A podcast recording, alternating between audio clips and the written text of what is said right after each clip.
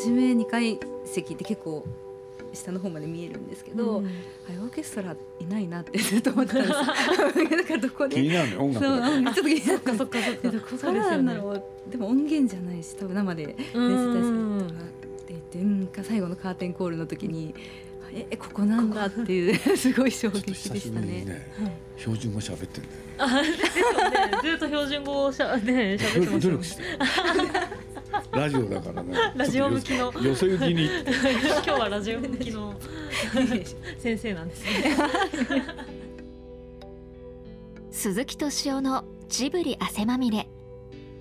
今週も先週に引き続き、金城学院大学准教授の磯部純葉さんをお迎えして東京帝国劇場で行われている舞台「千と千尋の神隠し」について鈴木さんと語りますですが今週は名古屋についてのこんなお話から。きっかけはなんかの表紙に私が聞いたんですよね、なんか鈴木さんって愛知県のどこだったんですか？とか言って。なんかでその時にあ多分知らあんま知らないかもしれないけど黒川みたいな。そう。で言って、うん、え黒川？って思って。そばなのよ。あそうなんです、ね、そう。え黒川本当実家ご実家から近い ところにある歩いてだって2分、うん、すぐのと2分？多分2分ぐらいの。え？そう。なのよ。2分？もう本当の本当のご近所さんですね、うん。途中で鈴木さんと、あのねこの劇が千と千尋が名古屋弁だったらどんなふうになるのかって話をしたんですね。私絶対あのリンリン。役がぜもうバリバリの名古屋弁。で行くのはすごく想像ができるなって。全然ね印象変わるんだよ。そうですよね。だってそこで打ち解けたというか、ね、9年目にして 距離が縮まった。いや俺ね、あの昔ね NHK でね、うん、あの竹下恵子さんっていう人が、はい、あの山田太一のあるドラマに出て「はい、夏の一族」かな、うん、そしたらねその人名古屋出身っていう設定なのよ、うん、竹下恵子さんが、はい、彼女実際名古屋だし、はい、それで旦那がね渡り亡くなった渡哲也さん、はい、でね夫婦関係がちょっと危険な状態なのよ、で喧嘩するんだけどさまあ多分渡哲也は東京の人なのよ、うん、そうすると喧嘩がね標準語でやるわけ、でそれ見ていくとね、うん、標準語って喧嘩するのにいい言葉？で、うん、本当に頭にきてで、まあ、旦那いなくなってでまあ夫婦関係本当危険、うん、っていう時にね竹下恵子さんの高校時代の同級生の男の子から電話かかってくるんだよ「あ恵子ちゃん？何やっとんの?」って「はあ!」そうするとねさっきまで喋ってた標準語とまるで違うわけ。そうすると言葉ってね人格にまで影響を与える。そうするとねや柔らかくなるのよ。優しくなるのよ、うん、これでねえ俺ほんでね後にね、まあ、ちょっと中日新聞の関係でね、竹下さんと俺が名古屋行ってね2人で対談したことあるそしたら2時間ぐらいやるんだけれど最初の1時間は標準語でやったのそれこそ、うん、ところがそのドラマを思い出したんだよね。気が付いたら残りの1時間ね名古屋弁でお互いやったのよ。そうするとやっぱり話が弾むんだよね。そうなの。俺でね俺がねさんざっぱり行ったの、うん。竹下さんに。竹下さんって竹下京子さんってなんていうのかな。お嫁さんにしたいナンバーワンの女優、うん、っていうんで有名だったの。これから陛下がお嫁さんにしたい？それでも評判だったのよ。うん、俺でさ、まあ、そういう人じゃない。でまあそれがいい感じでお年を重ねてでねこの名古屋弁のこの山田さんのねドラマ本当に良かったですよって言ってね、あのけいや竹下さんあのドラマに関してはどう思ってるんですか?」っつったら「つ って笑ったんだよね。どうしたんですか?」っつったら「覚えてないの」って。えー、すごい人なのよ。全く覚えてないのよ、えー、ななかなかの人なのねあれ、えー、うん、そうなんだよな彼女、えー面白いんだけどね。全然鈴木さんが名古屋弁を喋ってるとこ私聞いたことないかもしれ俺はね、はい。もうね分かんなくなっちゃってるの。ないでもねなんかなんかの表紙に言われるとうん。少し思い出す、うーん。これでね例えばその学生時代うん。例えば名古屋帰るじゃん、うん。そうおふくろはねあのいきなりねここの瞬間言葉が変わるんだけどさ、俺の顔ね物音で様子を聞いた瞬間ね「あキャーってきた?」って言うの「キャー。ってきた?」って言われた瞬間ね「キャーってきたよ」っ て言っちゃうのよ。そうするとそっからなのよ、うん。もう標準語はすっ飛ばない、へえだってちね彼女も先生もはい。全然名古屋弁喋った時にね違った人に見えたの。うーん。うん。本当に、うん、それから名古屋弁で。あもうなんか今本当にあれですね。違いますね。イントネーション違いましたよね今。あ今違う。あ今違いました今もなんか違ったような気がして全然違う逆逆というか例えば赤いっていうじゃないですか、はい。それ赤いなんかねなんか名古屋弁ってちょっと違うんですよね。うん。なのでそうイントネーション違うイントネーションが、今なんか違った気がしました。だからまあそれこそ映画もね作る人によって変わるんだよね。だからこれからどうなっていくのかなと思って。やっぱり宮さんは典型的なね宮崎駿は典型的な東京の人だから。うん。だからどうしても標準語になるんだよね。だから言い方もねちょっときつくなるのよ確かに。名古屋弁の方がねなんかねなんか忍び寄るんだよね。うん。レナ横須賀で横須賀です。横須賀の言葉ってあるの？方言ないんですよね横須賀。標準語だと思う。はい。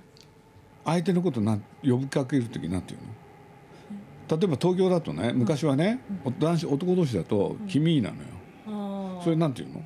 横須賀じゃ。横須賀なんえ呼ぶ時？ちょっととか。だから。君？うん。うん、君君かもしれないです。じゃあ横浜？はあんた？何なんだろう？君？横浜も君じゃないですかね。本当？え？昔違ってたよ。なんて呼ぶんですか？お前よお前よで名古屋はねおめあようなのよ。おおみゃよそう。そうおみやさんとか言いますそうおめやさおみんやさんたち。ほんでさっき言ったじゃ違い。んますね。ああんたあの子の何なのさ。ってうん、うん。うん、あんたでしょ？あんた。これ横須賀でしょ？うんあんた。うんね？うん。いやあんた何なのさっていうのを構えると言えないから、うんあんたを、ね。あんた何やっとんのっていうあんた何やのあんたああんたあんた。あんた何やってる？うん。そうあんたって。うん。このイントネーション。うん。あんたたちとかあんた。あんたたちうん。うん。違いますね。全然。あのあんた。うんそう全あんた何やっとんの？そう。見え見えるじゃん ちょっと違って見えるでしょ？違います違います全然。行ってこやいいがねとか。バリバリ名古屋弁。バリバリです。そうだよ今のバリバリですねすごいですね。全然違います。生きよる。い印象も全然変わりますねなんか。そう。なんかあの標準語だと予想行きみたいななんか全然違います。別人に見えるでしょ。別人に見える。だから俺がね喋りやすくなったって分かるでしょ、わかりました今。9年間騙されたんだもん。ねえ。今ね言ってもらって気づきました、う ん本当にそうなんだよね、ね全然違う、うん。だからあれは本当言葉っていうのは面白いな、うん。だからやっぱ「千と千尋」ってなんていうの？標準語のドラマ？うんだよね、あんなにいっぱいキャラクターが出てくるじゃないですか。うん。でもそのキャラクター一つ一つがもう個性的で誰なんて言うんですかね。あんなにみんなが主役となって動いてる映画ってあるのかって。そんなこと考えた？はあなんかすなど誰のこと言ってんの？その いっぱいって、いっぱいまあ顔なしもそうですし、まあ、ゼニーバいやいやユバーバで、まあ、カエルの。それ以外の。まあ、主ね役でも何でもないじゃん。でもなんか一つ一つの。早役じゃん。いやいやいや。いやあでも私も同じこと思いました。なんかあのキャラがみんな強烈じゃないですか、うん。だからそれでよくその物語が崩れずにうん。こう、だからあれね、はいまあ秘密を喋っちゃうとね、あれ本当に偶然だったんだけれど毎週日曜日、うん。夜7時 NHK のね当時ね今 E テレって言うんだけど当時教育テレビ、で、なんだっけな「神々なんとかの神々」っていう番組やってたのよ。ドキュメンタリー。でこれどういう番組かっていうとね、なんて言うんだろう北は北海道から沖縄まで、ねいろんなところにお祭りがあるじゃない。そうお祭りって大概ね神様を扱うのよ。はい、で、ね、儀式があるわけよ。でそれをね毎週毎週30分で紹介してたの。日本の神々かな。でそれをねねこれ本当に偶然なんだけれど宮崎駿も俺も好きで毎週土曜日ねあ日曜日夜7時からお互い話し合うこともなくね勝手に見てたの。すごいですね偶然。で。でこの作ろうってなった時に「うん、え？っ?」て「鈴木さん見てんだ」っえ皆さん見てたんですか?」って。すごいですね。これ偶然なのよ。すごいです、でそれがあの神様のキャラクターの、そのそのドキュメンタリーなんかそのまま出てくるのよ 実は全部、えー、あの大根の神様含め。あそうなんですね。そう。あの神々たち全部ねだからその NHK のやつなのよ、そう。なの。ほんで実際にねそのお祭りが残ってるところはそのまま再現するし、それからねあのもうね亡くなっちゃった場合はね年寄りたちに聞くの。どういうお祭りだったのかって。でそれを再現するわけ。はいはいはい。でだからね非常に面白くて、うん、だから「千と千尋」がねヒットした後、うん、NHK にね行ってね、その番組をね全部ビデオ化させてもらったの。ああそこにあるよ。ちょっと見てみてみて。そうですよね。すごい面白いよ。この話を聞いた上で見たら、これでそれが役に立つんだから不思議だよね。確かに。ただ単に皆さんも俺もね好きで見てただけだもん。だからあの顔なしみたいなやつもどっかにいたのよ。いたんですね。それからなんかこのお面みたいなやつ今日もいっぱい出てきたでしょ、うん、あれみんなそう。あれそのまま。あれね宮崎駿のオリジナルでも何でもない。そうあのだるまとかも。そうそうそう。みんな同じ。すごい。そう本当にそうなでも宮崎さんってその見たものを描くじゃないですかだから空想じゃないのよ。そう。だからなんかどこかで見たそのものがあのキャラクターたちになってるんだろうなっていうのは思ってたんですけどまさかその だからテレビで。全くね、うん、ゼロから生み出したものってないのよ、うん、うん、だからまあなんつったらいいかな。映画作る時って本当日頃、うん、何見てるかだから、うん、だってももう一つはね、皆さんにさ俺が話した変な話が元になってんだからねこれ。変な話？要するにキャバクラ？キャバクラ。当時大流行りだったのよ。へそしたらね小林っていうのが俺のとこ来てね教えてくれたの、うん、キャバクラの女の子たちって、実はってお客さんを接待しなきゃいけないわけじゃん、うん、別にそれ得意な子は来ていないんですよって。でえどういうこと？って言ったらこの仕事ねキャバクラの仕事やってるうちにみんなね元気になるんですよって教えてくれたの。でね喋んなきゃいけないでしょ。はい。でそれによってね快活になる子いっぱいいてって。俺でいろいろ聞いてったらさだからお客でねそういう子たちと結婚する子って結構多いんですよって言われて。でへえなんて思ってさ、うん、で俺ね宮さんに言ったの「宮さん知らないだろうけどキャバクラっていうのがあるんですよ」っつって。俺でね、はい、要するにそういうところに働きに来る女の子ってね、うん、結構繊細な子多くて、ね、お客さんと喋ること必ずしも上手じゃない、うん、だけど仕事としてやんなきゃいけない。ねお金にならないわけで。でそれやってるうちに元気になるっていう、そういうことがあるらしいんですよって。そしたらそういう話でしょ？まさにですね。そう。そうなのよ。まさにですね。だから皆さんね、あの油屋、はいはい、湯屋、あれはね皆さんにとってはね風俗なの そう。そうなのよ。だからまさにそういうとこ行っちゃったね女の子の話で下働きなのよ。うん。うん。でリンなんかもそうでしょ？うん、うん、そうですね。そういうね昔で言うと赤線みたいなもんなんだよね、うん、でもそういうあれねだから俺なんかね皆さんにね、はい、あれ鈴木さんが言い出したんだからねって言い出してさそう少しわかるかな？あでも、うんうん、今聞いたら、うん、わかりますね。だけどさ、うん、よく俺なんかね皆さんにしても言われるわけじゃん、うん、皆さんなんか特にヒットメーカー、うん、皆さんってヒットメーカー？その、まあ、作品作る時、うん、ヒットの日の字も考えてないのよ。わかる、だから例えば「千と千尋」作る時だって、本当にそのキャバクラの話がヒントになったのよ。本当なんだよね、でねそれでさ作ったものがお客さんが来てくれるか,、うん、分かりゃしないじゃん、うん、だから実を言うとねドキドキしながら作ってんのよ、うん、ほんでね皆さんなんかもやってるうちにさ、その NHK で見たその神様たち、でいろいろさそれやってるといろんな神様いて楽しいねってことになるじゃん。でおまけにねやっていくとね日本って大変だと、日本という国？神様多いから、西洋みたいにキリスト様一人ってわけにいかないじゃない、大変なんだよね、そうなんだよな。だから不思議なもんだよね、そうやって生まれたんだもん、なんて、ね、感慨深く言っててもしょうがないんだけれど。そういうちょっとのきっかけであそこまでこう膨らんで物語になるってすごいですね。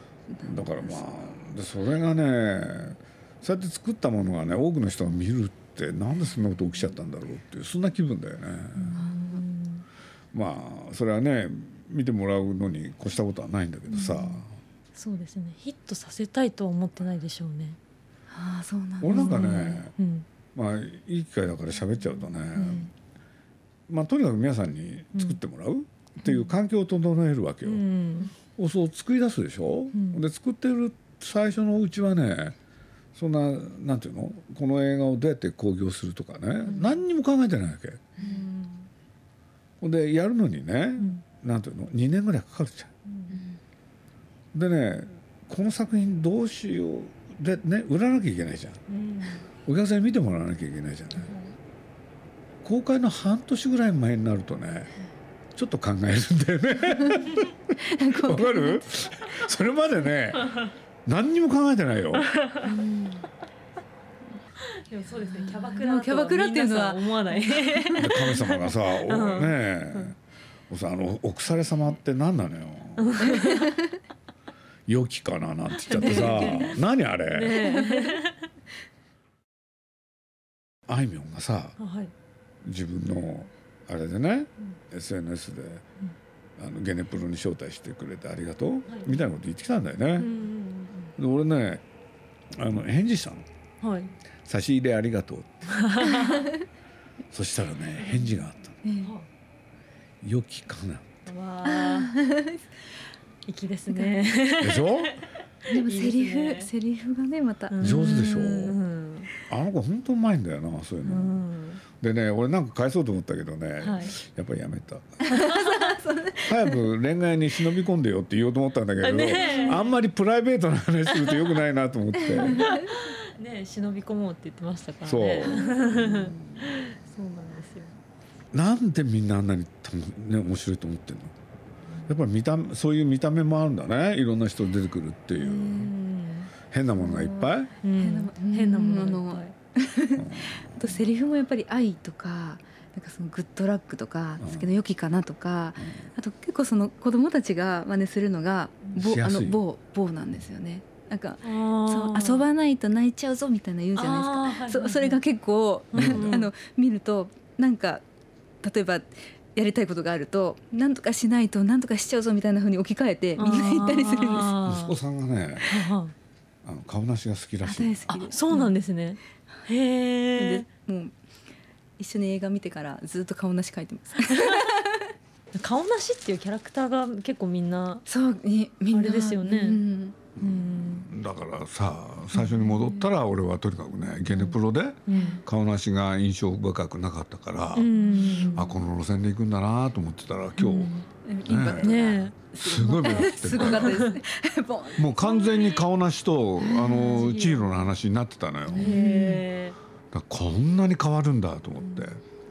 確かにびっくりしちゃった俺。そうですね、うん。確かにゲネプロでは白と千尋の物語。俺ねもうみもともと宮さんがやるやつに戻ったんだなと思ってたの。スクリーンの使い方がまたうまいうまいというかうん。なんか雲ちゃんとな動いてな動いてるんだなとか思って そこがスクリーンも。そうオーケストラって普段どこにある。普段は結構その下に舞台の下にううんあんったりするあことが多くて。そうだけ今ど回あれですかね。川とかの。あそううん多分川のあそこで。うんそうですよね。そうですよね、うん階段を降りたりするから。うん。でもねなかなかあんな2階のあそこにあるなんてと思ったけど。へうん。でもねすごい3時間があっという間。ーうん本当ですよね。ね。あっという間ですよね。うん見ててから。またテンポ感も本当に良かったですね。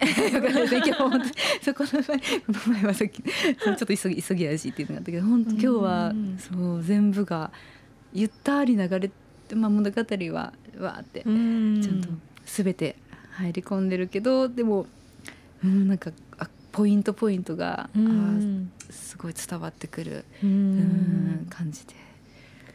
すごい。良かった。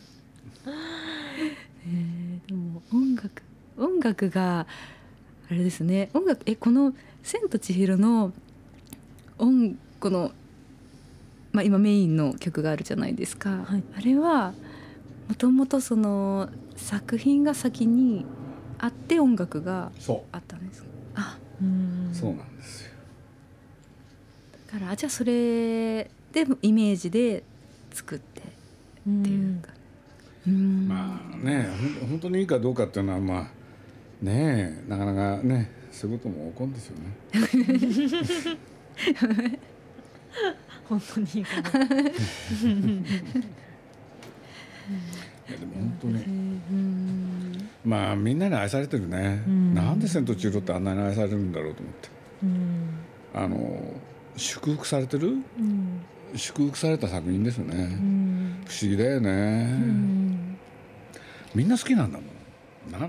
でやっぱり顔なしのキャラクター大きかったよね。あれうん顔なしいなかったらどうにもならないよね、そういうことで言うと俺の役果たして役割大きいよね。大きい。です大きい。ですよかなりだってさバカバカしいんだもん。本当に。大きい。と本当ですよね。もうメインキャラクターと言っていいことだようん。ね大活躍の。その衣装が背中が結構開いてるじゃないですか。それも結構え誰が？あの千とうん凛とかのそういう働いてる人たちの。背中が？うん、あの一枚脱ぐと、うん。結構背中が開いてる。出てましたね。そうだから、あこの前子供と見てた時に、うん。あすごいセクシーな 格好なんだな。って思ったよタン前クトップなのに後ろがないもっていう。うがっつり開いてますそう。なよねのうん開いてます開いてます。さすが女性たちは。そうですね。見てますね。ねね全然気がつかない本当ですか？結構。結構セクシーですよそうセクシねーな、うん。そうなんだ。うん確かにそうですね。ううん。ん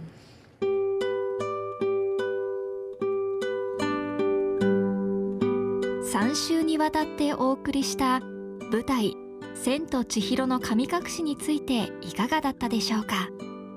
いよいよ29日に東京帝国劇場での千秋楽を迎える舞台「千と千尋の神隠し」はこの後も大阪福岡北海道愛知で順次上演されます。